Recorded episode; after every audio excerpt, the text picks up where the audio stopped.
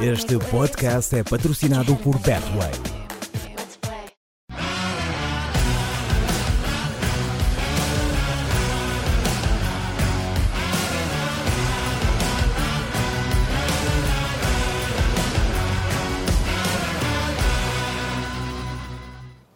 Bem-vindos a mais um Planeta Eleven, o podcast que vos é trazido todas as semanas pela Betway. E hoje é dia de grandíssimo convidado. Ele que tem um percurso muito, muito interessante, apesar de ainda ser um jovem, mas já passou por vários clubes em Portugal, também por Inglaterra, está agora na Holanda ou nos Países Baixos, agora não sabemos muito bem como é que se pode designar, mas ainda antes de o introduzirmos, dou as boas-vindas ao painel habitual, o Oscar Botelho que hoje sente-se otimista por estar ainda em primeiro lugar Gostei na do ainda. Fantasy da Champions League. Gostei do ainda.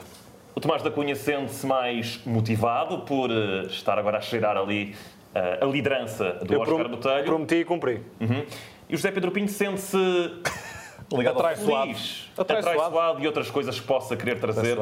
E trouxe o nosso convidado. Zé, obrigado por teres convencido o craque a vir ao nosso programa. Dou-te as honras da apresentação e até de uma primeira questão que lhe queiras colocar. Ele é o número 10, ele finta com os dois pés, ele é melhor do que o Pelé, ele é o João Carlos Teixeira, olé olé. Que tal, João, esta para a introdução? Era muito boa, mas essa era do Deco, mas foi muito boa. Mas isto porque tu eras conhecido como, eh, quando transferes da formação do, do Sporting para o Liverpool, chegaste a Anfield, chegaste a esse grande clube, a esse mítico clube, e eras conhecido como o Deco do Liverpool. Era, foi como apelidaram na altura, quando, quando a transferência foi, foi feita, aplicaram-me essa, essa alcunha do Deco português e, eh, e ficou um bocadinho assim, eh, lá em Inglaterra, assim. João, a minha primeira pergunta, antes de mais agradecer a tua, a tua presença, é como é que é jogar na banheira? Uh, no ano passado foi muito estranho. No ano passado foi muito estranho. Mas, uh, mas ontem havia muita água, por isso senti-me senti, senti- bem. Não, uh, agora este ano tem sido bastante diferente porque os adeptos estão de volta e uh, vocês, calhar, não acompanharam ontem, mas uh, foi uma festa bastante engraçada e mesmo no início do jogo um ambiente fantástico mesmo. Fogo de artifício dentro do estádio. um, depois também puseram uma. uma uma, Coreografia.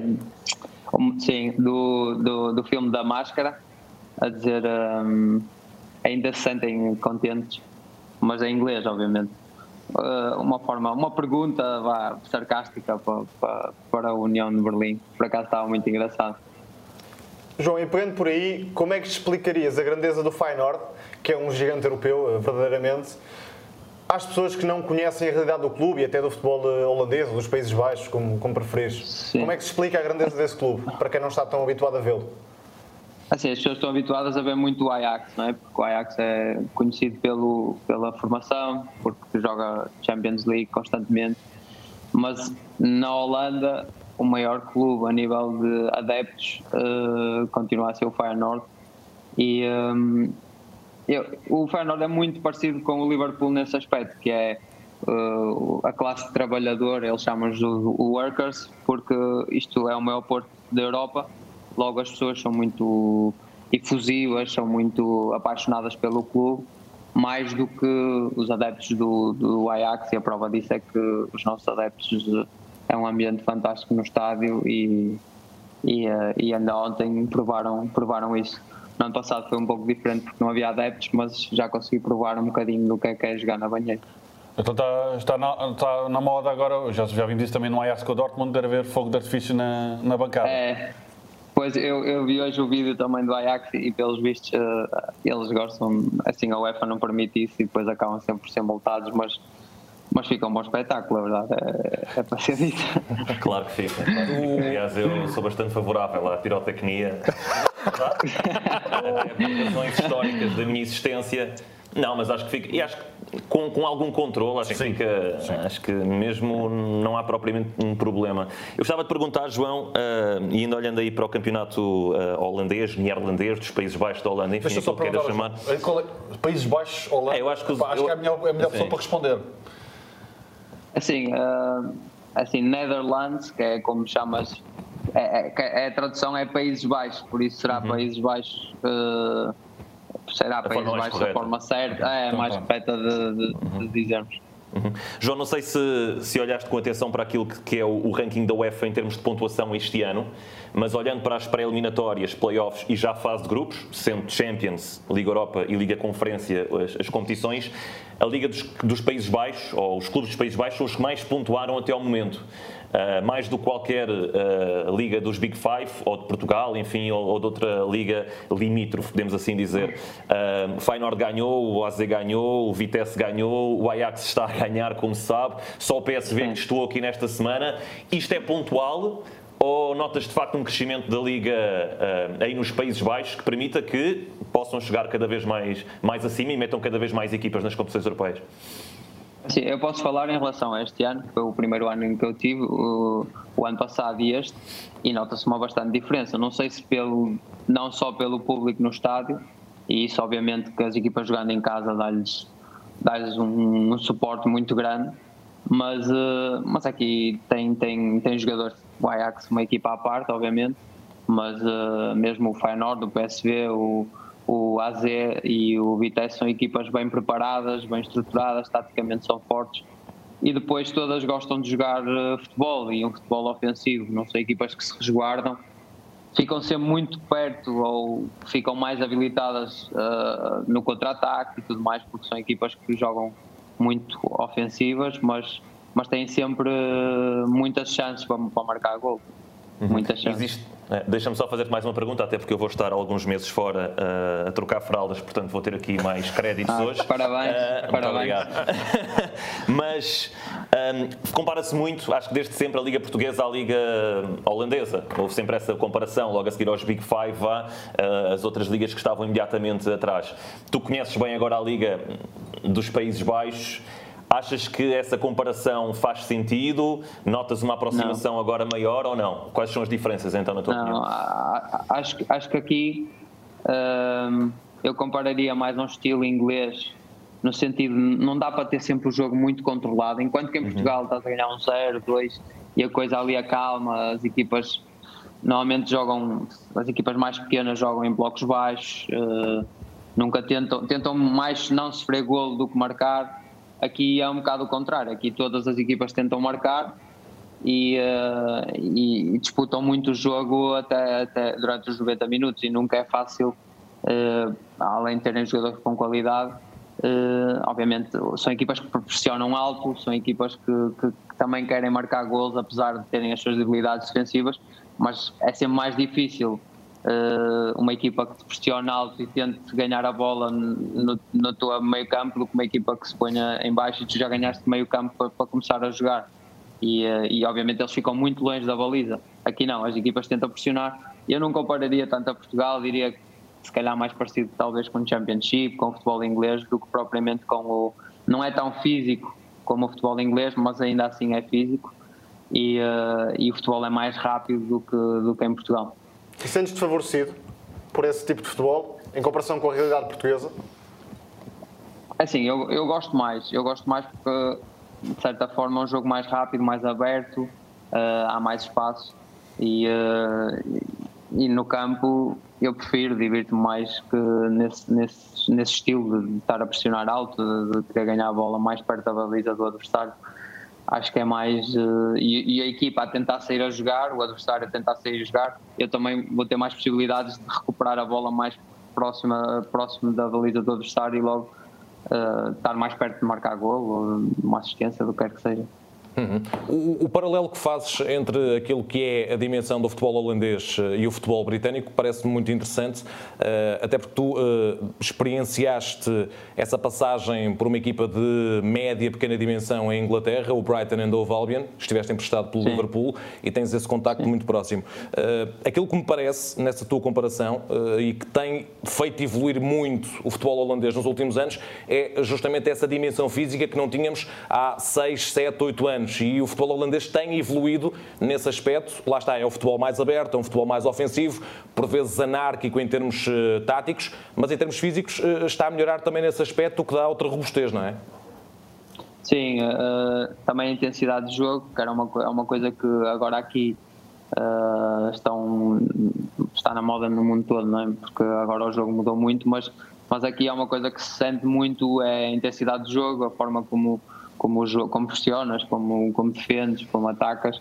E uh, sim, eu acho, assim, os campeonatos estão a mudar e porque o futebol moderno também já, já está a mudar há alguns anos e, uh, e as, as, equipas cada vez estão-se a adaptar mais, mesmo as equipas pequenas estão-se a adaptar mais, porque acabas por chegar ali, muitas vezes chegavas ali aos 60 minutos, a equipa grande acabava por uh, marcar sempre o seu gol e ganhar o jogo. Agora as equipas já se vão aguentando os 90 minutos e obviamente que é diferente. Uh, as coisas agora estão. O futebol está mudado, não é? É um futebol que mudou mundialmente, basicamente. E nesta época tens um dos treinadores mais na moda, digamos assim, do, dos Países Baixos. Como é que está a ser essa adaptação? Porque de facto fez um super trabalho no, no clube anterior, perdeu muitos jogadores, porque os valorizou também. Sentes-te que, que o Feyenoord pode crescer? Enfim, não tem talvez as mesmas armas do ponto de vista financeiro do PSV e do, e do Ajax, mas achas que é possível chegar mais acima nos próximos tempos, com a chegada do novo técnico? Sim, sim. Ele é, uh, além de ser bom treinador, é boa pessoa. Uh, e depois ele é um treinador jovem que ele estuda o adversário, estuda bem a, eh, a, forma como, como o adversário vai jogar e sabe muito bem aquilo que quer e, e, passa isso para o jogador, passa isso para a equipa, nos treinos também, também treina o que, o que quer que façamos nos jogos e as coisas têm funcionado. Uh, nós, a verdade é que os últimos gols que temos sofrido foi, foi bastante por, uh, por, uh, por erros, erros individuais. Uh, porque na verdade de bola a sair jogada nós não temos sofrido muitos gols nesse sentido e, e, e, temos, e temos sempre criado muitas, muitas oportunidades para vencer os jogos. Por isso, por vezes é uma questão de sorte, por vezes é uma questão das armas, acho que estamos, estamos no bom caminho e eu acho que ele realmente é a pessoa ideal e será para, para o futuro do clube e, e provavelmente estará aqui durante muitos anos e as coisas vão, vão correr pelo positivo. Para já estamos numa fase boa, Uh, no campeonato, obviamente, podíamos estar um bocadinho melhor, mas uh, ainda faltam muitos jogos. E na, na, na Conference estamos a fazer o nosso trabalho. Não sei se, se tens de pagar multas, é? Disseste holandês em vez de neerlandês. Não sei se, se é multa para quem disser. é sinónimo, nesta altura é sinónimo. Deixa-me só pegar ainda nesta parte da comparação que estávamos a fazer, antes de passar depois para, para outros voos. A minha questão é, relativamente, já estiveste em balneários em Portugal, em balneários em Inglaterra e agora num balneário na, nos Países Baixos. Eh, se sentes diferença uh, de país para país uh, a nível cultural ou mesmo nas próprias, nas próprias dinâmicas do balneário? Um, sentes alguma diferença, mas não assim tanto. Uh, eu falo inglês fluente, por isso nunca tive grandes dificuldades em adaptação, mas uh, notas sempre alguma diferença, não é? Eu, estiver num balneário em Portugal, vou estar muito mais à vontade porque vou estar a falar a minha língua e e 80% vão estar a falar a minha língua. E uh, assim, normalmente aqui, por exemplo, eu tenho, eu tenho muito contacto com os holandeses e falo com eles, mas tenho assim dois ou três, se calhar os latinos mais, que estou mais a falar com eles e que estou mais com eles porque, sei lá, porque se calhar é cultural. Mas uh, não, não tens assim grande diferença de, de. Obviamente que eles, eles têm, têm a cultura deles, têm o país deles, eles estão mais. Uh, cientes das notícias dos países dele, ou tens conversas sobre o que se passa aqui. Eu não vejo notícias na Holanda, não sei o que é que se passa na Holanda uh, fora do futebol. Eu não, não, não, vejo a televisão holandesa, não entendo. Por isso, uh, tens mais conversa, por exemplo, eu tenho mais conversa com o argentino ou com o colombiano. Uh, do que propriamente com os holandeses, mas, mas falo com todos, não tenho e não notas depois numa dinâmica de grupo de equipa, não notas grande diferença, é mais o fora, o sentar na mesa, se calhar sentam-se mais os estrangeiros e os holandeses sentam-se juntos porque estão todos a falar holandês, uh, mas todos falam inglês dentro do balneário, por isso não há grande dificuldade em termos de comunicação. E por falar isso, em isso. partilhas de balneário, tiveste um companheiro que é o Steven Berghaus, se não estou em erro, é assim, certo? Sim, Steven Berghaus, exatamente. Que, diria eu, não sei se vais concordar ou não, é um dos melhores jogadores da, da atualidade aí no, no, Campeonato dos Países Baixos. Como é que foi gerida essa saída da parte dos adeptos? Passou a ser um, um alvo a bater, entre aspas? É, não, os adeptos não é fácil. Uh, ele era o capitão do Feyenoord, esteve aqui uh, cinco anos e obviamente que o Feyenoord é o maior rival do Ajax e ele vai para o Ajax e quase foi 5 milhões, não é? Por um jogador daqueles 5 milhões, não é, eu acho muito pouco. E obviamente que os adeptos não, não levaram isso de ânimo quente, mas é o futebol e, e, a vida é assim. Mas sim, ele é dos melhores, sem dúvida, dos melhores jogadores da, da Liga. Uhum. João, falavas aí da comunicação, uh, já sabes dizer algumas coisas em neerlandês ou não? É que essa língua, para quem escuta, é das mais impraticáveis a nível mundial. Não, não, olha, olha que é assim, Aqueles não é fácil. Não é fácil. Pois, exato, é, a sonoridade é, o, é... O problema, é difícil é olhares para a palavra e lês aquilo, porque vais ler sempre mal. Mas, mas, depois, depois de, de, de praticar, uhum. agora, agora eu entendo muito, eu sei dizer algumas coisas, uh, mas pouco. Uh, mas entendo nos treinos, é assim, o treinador normalmente fala inglês, quase sempre. Uh, mas há às vezes um adjunto ou outro lembra, todos falam inglês, mas lembra-se e fala holandês uh, e eu consigo perceber porque são coisas uhum. básicas que depois acaba por ser natural. Mas é, é não é fácil, mas uhum. é a linguagem de futebol, exatamente. Não é fácil, mas uma pessoa vai, vai, vai se adaptando bem e depois a vantagem do país que eu sinto é que toda a gente fala inglês. Sim. E então, seja quando eu digo toda a gente, não é só no, no ramo do futebol, é toda a gente fora, uh, no supermercado, uh, nos correios, no banco, onde quer que seja, toda a gente fala inglês. Então, uhum. é, é, é muito fácil passar daqui e estar aqui. Uma pessoa que fala inglês pode ir a qualquer sítio porque vai conseguir comunicar e explicar o que é que quer em qualquer sítio. Deixa-me perguntar-te ainda sobre, o, sobre os Países Baixos. Estamos a falar de uma nação que tem uma ligação incrível com o futebol, uh, campeã da Europa, do, já foi a finais de, de, campeonatos do mundo. É certo que agora teve ali duas fases finais nas quais não marcou presença, voltou agora neste último campeonato uh, da Europa. Sente-se para um jogador essa, esse ADN do futebol holandês ou não, assim tão, tão presente, das grandes figuras que marcaram a célebre laranja mecânica, enfim, e de um país que, sendo pequeno, uma dimensão relativamente pequena, tem uma história tão grandiosa na, na modalidade? Sim, aqui, aqui um, um, apesar de eles serem pequenos, eles têm quase o dobro da população de Portugal, eles têm 18 é. milhões de pessoas. Territorialmente uh, engana, né, o tamanho do país. É, exatamente, exatamente. Mas uh, é assim, eles obviamente têm uma grande história, uh, principalmente pelo o Cruyff, é, é a pessoa, se calhar, o número um na Holanda a nível de pelo jogador que foi e pelo treinador. Um, eles têm uma taça que se chama Johan Cruyff, é a pessoa uhum. se calhar mais. Uh, mas sim, a Holanda é conhecida pelos jogadores, pelo, pelo Ajax que, que foi campeão da Liga dos Campeões, uh, aquela equipa fantástica de Van der Sars e Dorfos, de Boer e tudo isso. Uh, e depois tem Gullit, Kluivert, assim, é, Robin, o Van Persie. O Van Persie é nosso adjunto este sim. ano e, uh, e tem sido bom experienciar uh, e trabalhar com ele. E, e claro, sente-se aqui porque, é um, é aliás, é um país do futebol também, é um país também que, que, que sempre, apesar desta fase má nestes últimos anos, que agora parece estar a melhorar, sempre foi uma equipa, sempre foi uma seleção, ou a Laranja Mecânica é conhecida por ser uma grande seleção, Van Basten e, e tudo mais. E obviamente e o Van ainda jogava ou não? são ligadas. O Van Persie ainda dava uma perninha ou não? dava fácil e não precisava. Era um craque. Era, é, e nota-se nota pelo. Ele trabalha até mais com, com a linha avançada, com os avançados. Pá, e ele no treino a fazer aqueles movimentos, a explicar aos avançados os movimentos que têm a fazer e depois ele a finalizar uh, raramente falha. Por isso ainda, ainda, ainda estava pronto para dar umas voltinhas ainda. oh, oh, João, uh, tu estás na tua segunda época no, eh, no Feyenoord, uh, tu fazes um arranque uh, fulgurante e deixas uh, bem evidente a tua marca no, no Feyenoord, depois tens uma lesão muito complicada uh, que até te tem vindo a afetar. Tu ainda não, ainda não fizeste minutos oficiais esta temporada, uh, estás certamente com essa, com essa vontade toda. Ontem não saíste do banco no jogo da, da Liga Conferência? Não. Uh, assim, no ano passado as coisas estavam a correr bem e depois em dezembro tive a infelicidade no treino de, de um colega, uma entrada mais, mais dura e acabei por, por fraturar o perónio e parar três meses, depois uh, o voltar.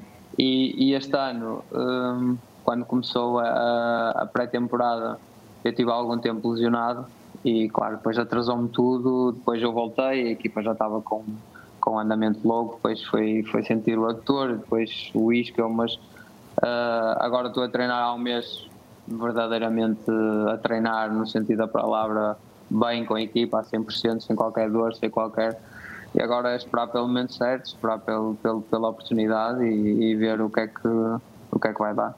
E o que é que te diz o Arne Slot nessa tua evolução, nessa tentativa, tentativa de chegares à plenitude?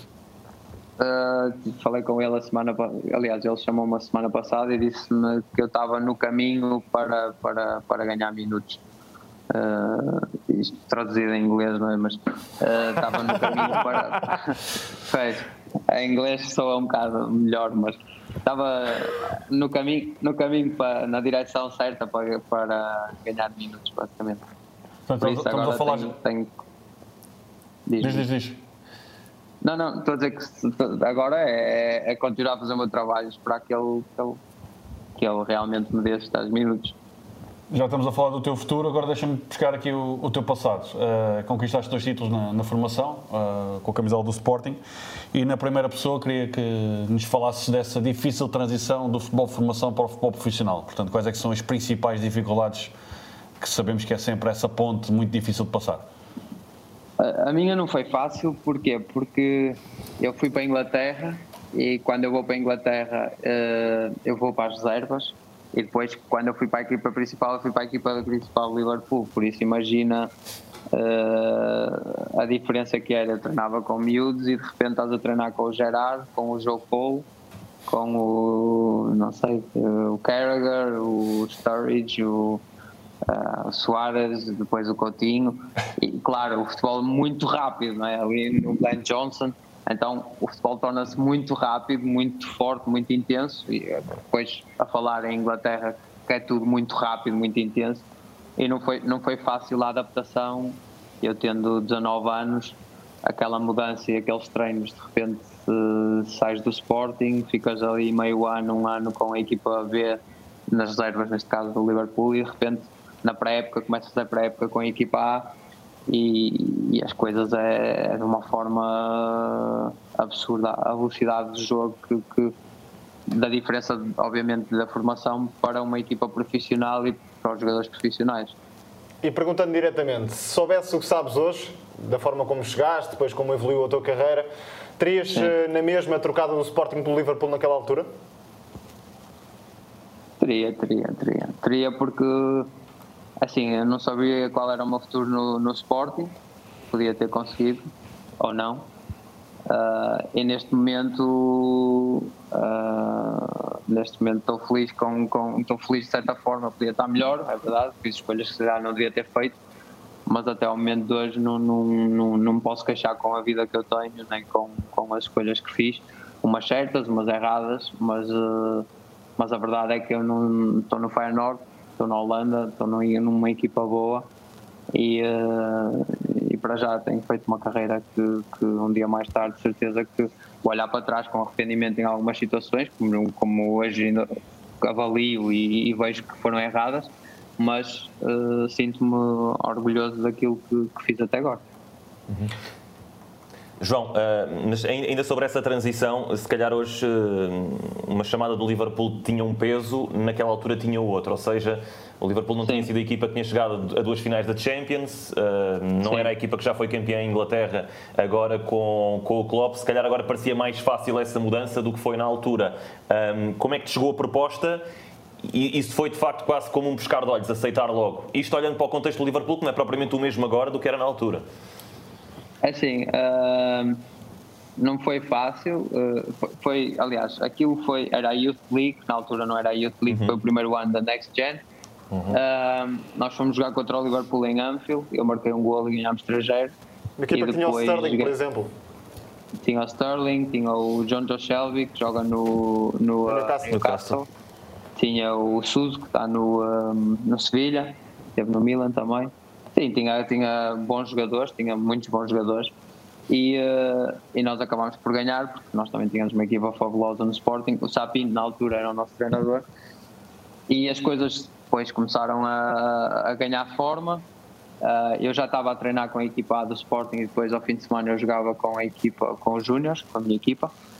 E, um, e depois acabou por chegar janeiro, as coisas estavam resolvidas e eu lembro-me que o Mr. Sapinto chamou-me e, e ele, para quem o conhece, não é assim dar-nos leves quando está chateado. e eu pensei. Mesmo para quem não o conhece. E, sim, e, e, então eu ainda não tinha carta nessa altura e um amigo meu levou-me lá à academia para falar com ele e eu já, eu já suava por todo lado. o que é que me vai acontecer agora? Mas ele não, ele foi super. Uh, assim, ele foi muito claro comigo. Eu, lembro das palavras dele, que ele disse-me: Isto é um comboio que só passa uma vez. Uh, eu entendo perfeitamente. E, e depois, passado uns dias, eu fui para a Inglaterra e depois acaba por, por ir ter com ele, porque eles acabam por ir jogar na Liga Europa, salvo, salvo erro, contra o Man City. E eu fui uhum. ver esse jogo e no dia anterior fui ter com ele ao hotel lá em Manchester, que acabaram por ganhar esse jogo em Manchester, contra o Manchester City. Acabaram uhum. por ganhar esse jogo e uh, foi engraçado, foi, foi, foi é a história, é a história da, da minha ida para o Liverpool e, e acabou por acontecer e, e lá está, perguntas-me se, se eu não iria ou se iria, eu provavelmente iria porque vivi coisas que se calhar, uh, apesar de não terem corrido assim tão bem, que muita gente não vai conseguir ter, uh, ter a experiência ou vivenciar o que eu vivi num clube tão grande como o Liverpool. Uhum. Essa geração do Sporting, diria mesmo que era e foi uma das mais valorizadas desde que há a academia, no todo. Há algum jogador que tenha surpreendido pela positiva ou pela negativa? Isto é, olhando para agora e tendo em conta a forma como eram avaliados em termos de promessas aqueles jogadores com quem partilhaste balneário, há algum que tenha surpreendido a positiva ou pela negativa? Por exemplo, o Betinho, lembro-me disso, era apontado como uma grande promessa e depois a carreira acabou por não ser, eh, enfim, ao nível daquilo que se esperava. Deixa-me só falar do Betinho, que ele nesse jogo do 5-1 ao Liverpool... Marca de bicicleta. Marca de bicicleta, um golaço. Exatamente. Portanto, confesso que estava agora a rever aqui o gol do, do Betinho. Foi um golaço, um golaço. Uh, sim, o Betinho uh, era um jogador que se previa que as coisas iam. Eu, se me dissessem que ele iria ser o novo avanço, número 9 da seleção na, com 18 anos, naquela altura, que ele em dois anos ia ser o novo número 9 da seleção, eu acreditava. Uh, o Matheus Fonseca também achei que, que, que, era um jogador que tinha tudo para, para, para conseguir chegar mais longe ainda. O Betinho e o, e o Matheus seriam as pessoas as pessoas, os jogadores que, que, que eu acreditava mesmo que iam chegar a um patamar muito alto no futebol. E um que me marcou pela positiva, porque desde os 13 anos percebia-se que ele ia ser jogador sim ou sim, não havia forma de errar, era o João Mário. Porque não havia qualquer tipo de erro ali. Ele era o João Mário que é agora. A forma dele jogar, a calma dele na bola, aquela, aquela pausa que ele faz e já, já se previa que, que dali ia sair um grande jogador. Oh João, tu, tu, quando chegas ao Liverpool, tu és anunciado uh, por uma das grandes figuras uh, da história dos Reds, uh, o Kenny Dalglish. Ele confirma numa conferência de imprensa que te iriam contratar e ali com alguma azia, porque não havia dinheiro para, para contratar jogadores para a equipa principal, mas para a academia chegaste tu e chegaram mais uns quantos por alguns milhões de euros. Tu tens logo esse primeiro contacto de entrar no Liverpool com o patrocínio, digamos assim, do, do Kenny Dalglish mas é outro treinador que está também agora, mais recentemente, na história grandiosa do Liverpool, uh, que deixou claramente uma marca na, na tua carreira. Uh, e por isso te pergunto muito diretamente tem mais de louco ou de gênio o Jurgen Klopp? É um 50-50 mesmo.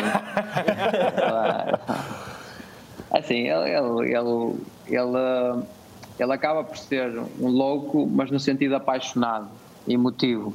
Não louco no sentido literal da palavra.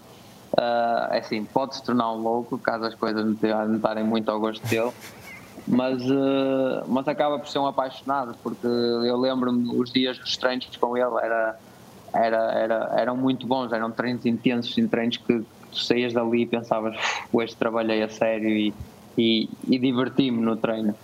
E, uh, e ele passava isso aos jogadores e continua a passar, porque a equipa, é assim, eu não sei vocês, mas, mas o Liverpool é uma equipa que me dá gosto de jogar pela intensidade que eles levam no jogo, pela qualidade do jogo e, e, é uma das equipas que eu mais gosto de ver a jogar uh, atualmente. E uh, sim, o Klopp tem toda a influência nisso e, e é uma característica muito, muito, muito dele.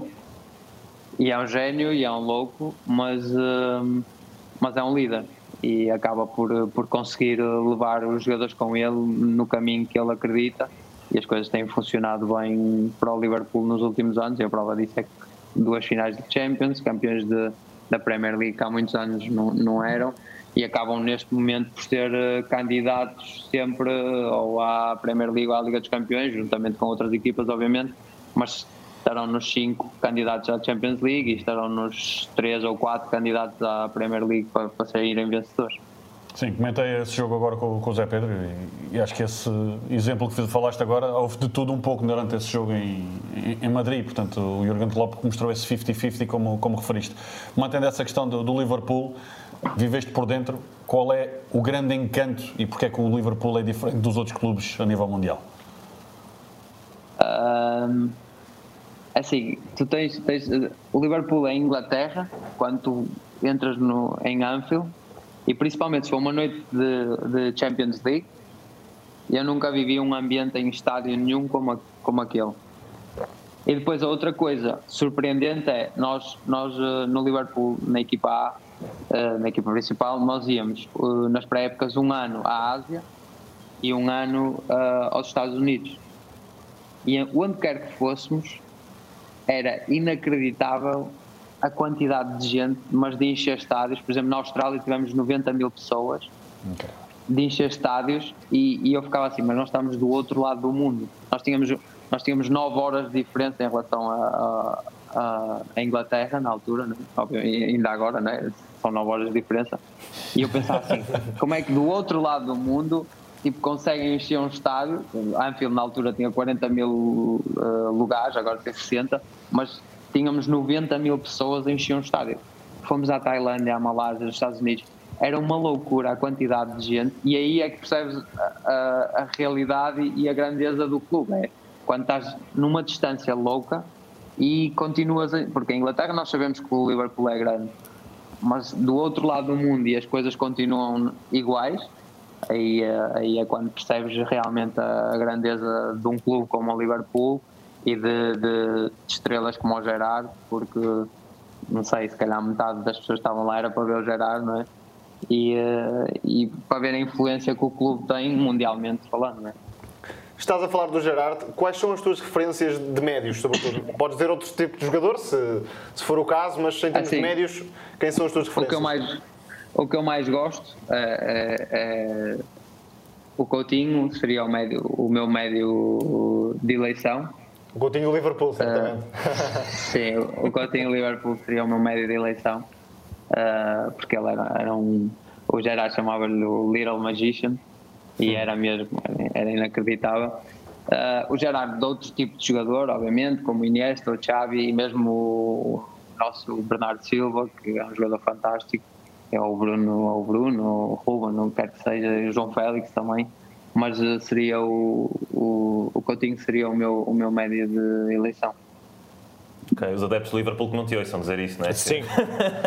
nesta, nesta, nesta fase. Uh, para lá, do, para lá de, desses nomes mais óbvios, houve alguém que tenha marcado lá em Liverpool, uh, se calhar de jogadores menos conhecidos assim do, do grande público ou não?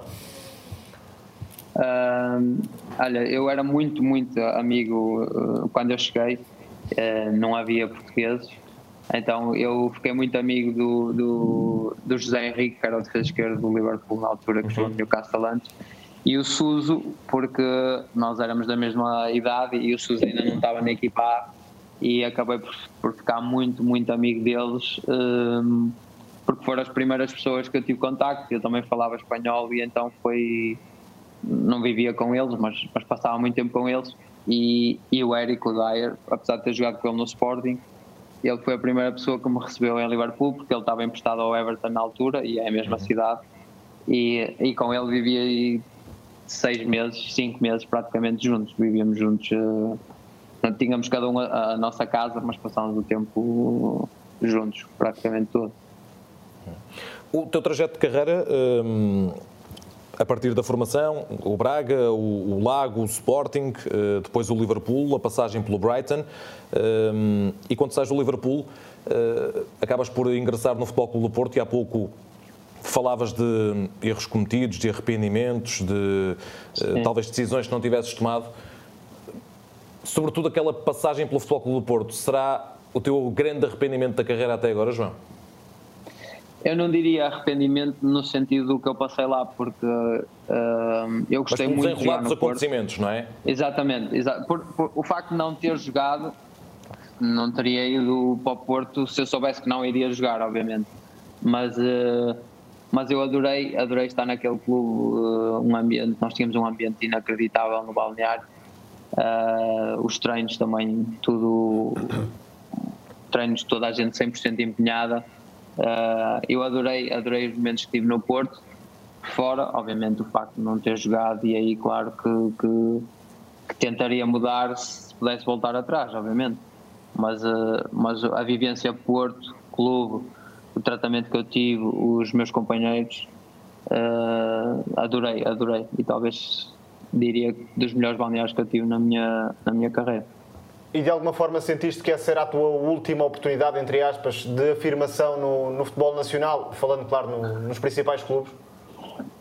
Não, eu sentia que aquele ano, para mim, o meu intuito quando cheguei ao Porto seria afirmar-me aquele ano, e, eh, tanto no futebol português, e depois tentar dar o, o próximo passo, obviamente, tentar voltar para a Inglaterra, provavelmente, ou para a Espanha, para, meio, para um, para um subido patamar e seria, eu tinha 22 ou 23 anos, por isso seria, seria o meu momento de afirmação, obviamente, no futebol português e depois tentar dar o, o salto.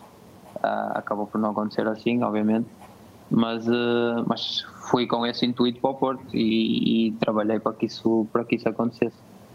Já tiveste em muitos ambientes em que a rivalidade vem ao de cima e já que viemos novamente para Portugal na, na viagem da tua carreira, a rivalidade minhota vivida dos dois lados, como é que é essa? Uh, é vivida de forma intensa diferente. Porque do lado do Vitória tens mais pressão, tens mais, uh, tens mais pressão dos adeptos e tens mais obrigação de, de, de, de tentar uh, pressão e obrigação, porque o Braga estando num momento melhor, estava mais obrigado, eu no Braga sentia que estava obrigado a vencer o jogo.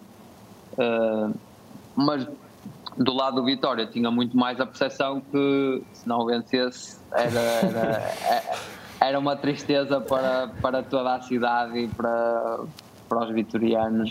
Estás a ser simpático, não é? Porque, não, porque é a realidade, é a realidade. Porque o Braga estava, estava quando eu cheguei ao Braga, o Braga ainda, ainda agora continua numa fase em que está-se a aproximar dos três da frente e, e então e com uma, uma, massa associativa não tão grande como a do Vitória, obviamente a pressão não era tão grande, mas a obrigação era grande. Uh, o Vitória, se calhar a obrigação não era tão grande, mas a pressão era maior. É um bocadinho. Vivia-se de formas diferentes uh, os, os, os derbys de domingo, obviamente. Curiosamente, eh, até porque pegas nessa questão da pressão do Vitória, eh, ao nível sénior, é eh, a tua melhor época até agora. Essa época no Vitória de Guimarães que depois te leva a essa transferência para o futebol dos Países Baixos. Até porque tu fazes, de facto, uma época muito, muito interessante, com golos, com assistências. Como é que olhaste para essa, para essa temporada, João? Sim, foi uma temporada positiva para mim. Eu na temporada anterior com o Mr. Luís Castro tive, tive problemas pubalgia e quem, quem, quem teve sabe que, que é muito complicado disso passar de uma hora para a outra e é um problema chato de se ter. Uh, essa época com o Missarivo foi, foi quase. As coisas foram passando, a lesão passou, eu estava-me a sentir super bem. Um, e depois ele deu-me sempre a oportunidade de, de, eu, de eu mostrar e de jogar, e, e a forma também como nós jogávamos, lá está, adaptava-se a mim e, e eu adaptava-me à forma de jogar e, e, as coisas foram correndo bem. E depois, obviamente, com os, com os jogadores que tínhamos, Marcos, uh, o Davidson, um, eh, o André André, o Rochinha, tínhamos uma equipa, o Lucas, o Evangelista, o Bonatini, tínhamos uma equipa bastante, tínhamos a Tapsova também, o Sacco e uh, o Florent, tínhamos uma equipa bastante boa, com bastantes jogadores e, e conseguimos fazer algumas coisas bastante boas e fizemos eu acredito sinceramente que éramos das melhores equipas, se calhar, a jogar uh, futebol, salvo seja, uhum. uh, no campeonato. Falaste de Luís Castro, de Vieira também. Quem foi, ou quem foram, se quiseres nomear mais do que um, treinadores que acabaram por potenciar mais o teu jogo ou com quem aprendeste mais, de certa forma? Pode ser na formação, pode ser já no, no futebol sénior. Quem é que destacarias nesse sentido? Um, olha, eu gostei muito de trabalhar com o Sapinto, porque nos Júniors, porque eu estava, eu ainda era, era, estava, era júnior de segundo ano neste caso, ele chegou e foi um treinador que, que profissionalizou ainda estando nos Júniors. Uh, deu-nos deu capacidade de, de, de, perceber como é que eram. Ele mudou muito a forma de treinar, mudou muito a forma de lidar com o balneário e eu não estava habituado a isso, ainda vinha da formação e, e estava na formação e ele veio nos dar um bocado como é que era o balneário do outro lado, a forma de trabalhar do outro lado. Uh, o Mr. Abel também, também foi um treinador que eu gostei muito. Uh, assim, eu, eu, nunca, tive, nunca tive problemas com o meu treinador e, e, e, de todos tentei aprender o máximo, mas quando eu, quando eu, eu comecei a tirar o curso de treinador, quando eu estava no Braga, e acho que foi a partir daí também que eu comecei a olhar mais para o treino e a perceber do género porque é que ele está a fazer isto e a questionar-me o porquê dele estar a fazer este exercício. Mas este exercício serve para quê? Uh, é para os laterais, é para os overlaps, é para, para o avançado, é para movimentos, é para a defesa. E acho que foi a partir do Braga, quando apanhei o Mr. Abel, depois o Mr. Luís Castro e o Mr. Ivo, foi aí que eu comecei a olhar mais para o treino como uma forma do o porquê de estar a treinar aquilo e não tanto fazer o exercício porque me estavam a mandar fazer e porque achei que tenho de melhorar isto ou aquilo, mas, mas olhar para o exercício com outros olhos. E, e acho que foi, foi, foi aí no Braga que comecei a olhar para as coisas de outra forma. João, falavas há bocado nessa época com o Ivo, nós sabemos como é que o Ivo põe as equipas a jogar. Tu próprio disseste que eh, talvez o Vitória nessa altura fosse das melhores equipas a praticar futebol, o Ivo gosta de ter bola. Sentes às vezes que o teu futebol é um pouco incompreendido para alguns treinadores ou não? E que treinadores como o Ivo te beneficiam imenso, como se vive, como se verificou nos números que tiveste em Guimarães? É assim, eh, depois é muito gosto do treinador, porque há treinadores que gostam de jogadores mais uh, de estilo, não sei, uh, mais posse de bola, jogadores menos móveis, mas que movem bem a bola. Há treinadores que gostam de jogadores que, que sejam. Há treinadores que gostam de 4-4-2, outros de 3-5-3, mas sim, é, é, é ao gosto do treinador. Obviamente que há treinadores que gostam mais da minha forma de jogar, há outros que gostam menos, e isso acaba por acontecer com, com, todo, com toda a gente, isso, é? com todos os jogadores. Isso te prejudicou em concreto em Portugal ou não? Porque muitas vezes uh... cai isso no. Eu, eu, pegando aqui na comparação do que o José Pedro Pinto fez na altura, de ter trauteado aqui com a sua bela voz a canção do Deco.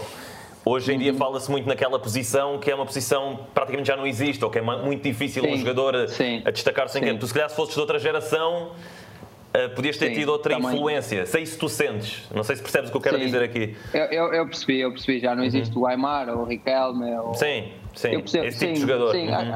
acabo por sentir isso porque lá está, o futebol agora mudou, é muito mais intenso, muito mais correria do que era antes e, e essa posição acaba por, por desaparecer.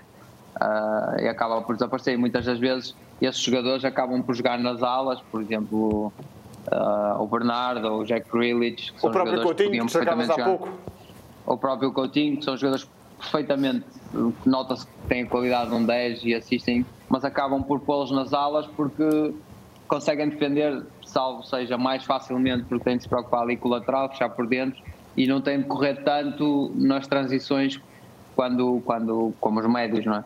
Uhum. Curiosamente, João, até essa questão do 10, eh, tu na época passada foste, foste treinado por um, por um senador também do, do futebol eh, neerlandês, o Dick Advocat, no, no Feyenoord, e ele muitas das vezes, é certo que por necessidade, porque às vezes faltava um médio de cobertura, ele baixava-te no terreno. Poderá ser eventualmente Sim. uma adaptação de futuro para um jogador das tuas características, lá está, para um camisola 10, para um Aymar, para um Riquelme desta vida? Assim, acaba, acaba por ser uma adaptação, mas depois também não é fácil adaptar a um jogador que. Normalmente esses jogadores não, não, são tão bons a defender como, como, como o jogador que faz essa posição. O número Se calhar 8. acontece no futebol holandês e não acontecia no português, por exemplo. Sim, e, e então às vezes não é fácil essa adaptação. Por isso é que os jogadores, se calhar como eu, sofrem mais nesse sentido. E, uh, e, mas no ano passado também jogámos de uma forma muito diferente, jogámos num 4-3-3 uh, típico uh, e jogávamos de bloco mais baixo e acabava por não ser fácil também jogar nesse sentido tal número 10 e, e era assim que jogávamos com o Dick.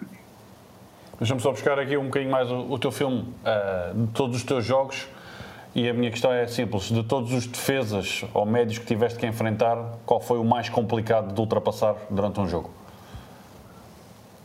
Durante um jogo. Um, que eu disseste, pá, gostava de ter este gajo na minha equipa. Uh, agora. Não faço ideia agora. Uh, sei lá. Uh, já tirei a bola, João. Pois. É que agora não me estou a lembrar de ninguém, vou ser sincero. Pronto, enquanto, enquanto, enquanto vais lembrando, eu passo a bola aqui a, então, é melhor, é melhor. aos meus colegas. Voltaria atrás para, para pegar numa coisa que, que referiste há pouco. Tiraste o curso de treinador por um, interesse apenas no, no jogo, no teu treino, ou tens essa ambição para o futuro? Não, acaba por ser uma preparação ou mais um, uma, uma ferramenta uh, para, para o meu futuro e acaba, eu ainda só tenho o primeiro nível de treinador e espero tirar o segundo brevemente, mas agora estou, estou no estrangeiro, é complicado. Mas acaba por ser um, uma ferramenta no futuro, eu não sei muito bem o que é que vou fazer no futuro, mas uh, de certeza que não quero estar tempo. em casa. Tenho tempo, mas uh, tempo é dinheiro, não é? Como dizia outro.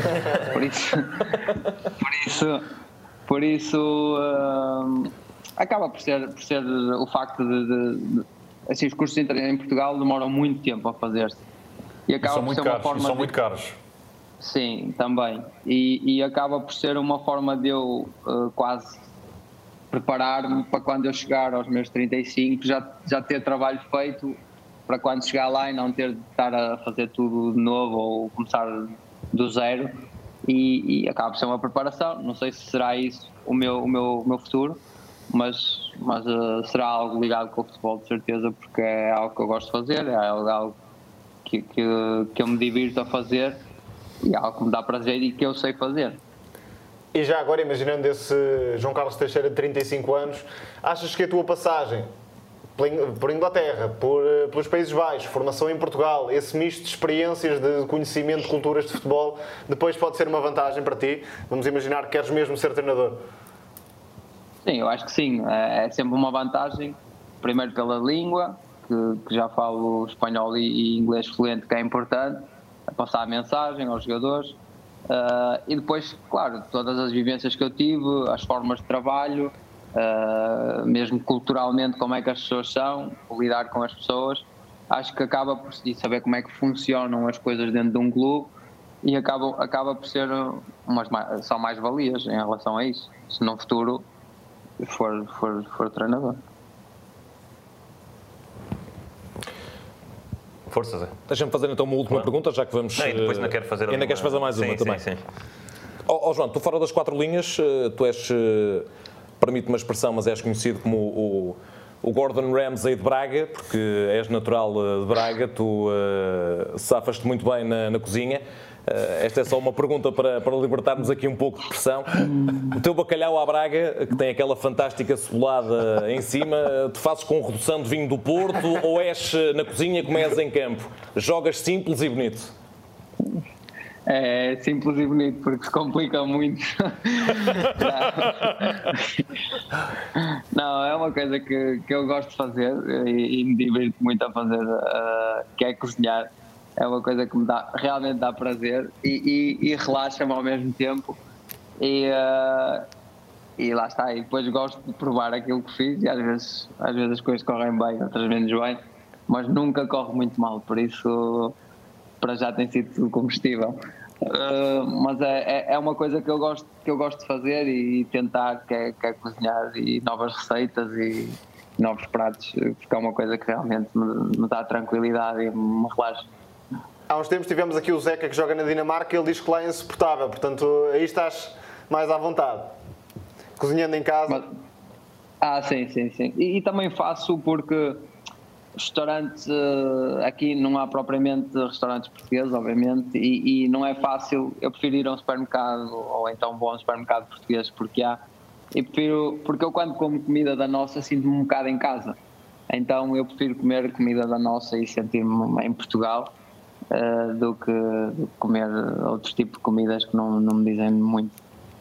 E sempre é melhor do que a comida holandesa eh, ou neerlandesa. eu, estive, eu estive lá, eu estive lá, eu estive aí recentemente eh, e qualquer prato vem com batatas fritas. Isto para dar cabo da linha é uma coisa, é uma coisa fabulosa. É, é, eles aqui não são muito. Eles não variam são muito. E atenção, é aquela batata Não. gigante. Exato, aquela batata gigante. Enfim. A gastronomia aqui também não.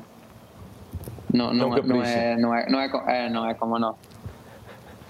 Ah, João, a propósito dessas saudades que vais matando na, na cozinha, ah, veste a jogar em Portugal ou não? Ainda? Ah, sim, mas mais, mais, mais no final. Eu Mais acho. de cadeirinha? Mais no final. é, mais, mais, mais, mais de cadeirinha, se calhar. Mas vejo-me vejo provavelmente a acabar em Portugal. sim. Uhum. Se for essa pergunta, vejo-me a acabar em Portugal. E, eh, e é uma coisa, assim, não sei se irei fazê-lo, mas, mas vejo-me a, a- a voltar a Portugal e a acabar em Portugal. Sim. Ok. Agora vais ao barbeiro, não é? Agora vou, vou, vou pôr o, o cabelo a empoar. E, eh, que isto, isto, uma pessoa anda nas câmaras todas. Não, estou a brincar. Não, vou só dar um jeitinho. É para voltar aos relevados, em grande. É, não, porque agora começa a chuva, uma pessoa de cabelo grande está sempre a, atrapalhar. E então vou ter de dar um toquezinho. Sim, isso aí é particularmente, particularmente cinzenta, essa, essa cidade. Não sei se há mais questões ou não. Não? Ah, sugestões de Roterdão? Ah, nada? Só, só agradecer. Nada, só Não. agradecer. Obrigado. João. Olha, o jogador que mais, hoje só uma, uma, uma questão. O jogador que mais me surpreendeu ao vivo foi, foi o Hazard. Eu não joguei, eu estava no banco, mas o jogador que mais me surpreendeu foi o Hazard. Quando estava no Chelsea, estávamos a jogar eh, em Anfield contra ele e eu estava no banco. É uma coisa absurda. O azar há 10 quilos atrás. Há 10 Sim, há fa- 10 falaste nos, eh, no Coutinho e no Azar, que entretanto perderam, eh, enfim, perderam alguma, quali- não diria que perderam qualidade, mas Ah, não têm exatamente. conseguido marcar a diferença. É, mas o Hazard era uma coisa absurda. Era, era mesmo absurdo o que ele fazia em campo, no Chelsea. E é isso. Bravo. Olha, muito obrigado. Quero-vos agradecer por, pela entrevista. Foi divertido. Quando quiserem me chamar, liguem que eu estou aí para conversar. Não nada a tá? Não, nós é que agradecemos, João. Foi, Vamos aí à banheira um dia foi destes. muito bom. Amanhã Tá bem, temos passagem já aí para Roterdão e, portanto, contamos aí com a tua, com a tua hospitalidade E com o bacalhau. e com o bacalhau, umas tulipas, uma bicicleta, aquela típica. Tudo, tudo, tudo. Tudo, tudo. Não, agora, agora mas mais a sério, João, porque isto nós fazemos sempre neste, neste registro, como os nossos ouvintes já estão habituados, mas, mas a brincar, a brincar, vamos falando aqui a sério e obrigado por, eh, por toda essa partilha que, que nos deixaste e aquilo que nós desejamos é que tenhas muita, muita sorte na, na tua carreira, que, que ainda tem muitos anos pela frente, a verdade é essa. Muito obrigado. Eu queria vos agradecer aos quatro e a ti, desejar-te boa sorte aí, como agora vais ter aí né? um trabalho. Vais ter, vais ter dois começar- trabalhos. É que, obrigado. é que a filha do João é pequenina, portanto ele tem esse contexto mais, Exato. mais recente. É pressão Exato. alta, é pressão alta. João, É, nada, obrigado. nada que um João que é conhecido por três nomes não consiga resolver. É verdade. Grande abraço e obrigado mais uma vez. Olha, um abraço grande. Um abraço grande. Abraço, abraço, abraço. Tchau. Abraço. Tchau, tchau, tchau. Vocês já sabem, vamos regressar na próxima, na próxima semana. Vamos, quer dizer, eu não. Eu vou agora ter aqui um tempo de pausa, mas isto ficará bem entregue a Oscar Botelho, Tomás da Cunha, José Pedro Pinto e a quem eles quiserem juntar. É, talvez, eh, mas, mas vou estar aqui eh, em espírito, vá. E, eh, e a atormentar-vos, sobretudo, ao nível aqui de umas conversas que a gente vai, vai mantendo. Quanto a vocês que estão desse lado, sempre esse agradecimento que, que fica. Já sabem, este podcast é trazido pela Betway. Um grande abraço e até para a semana.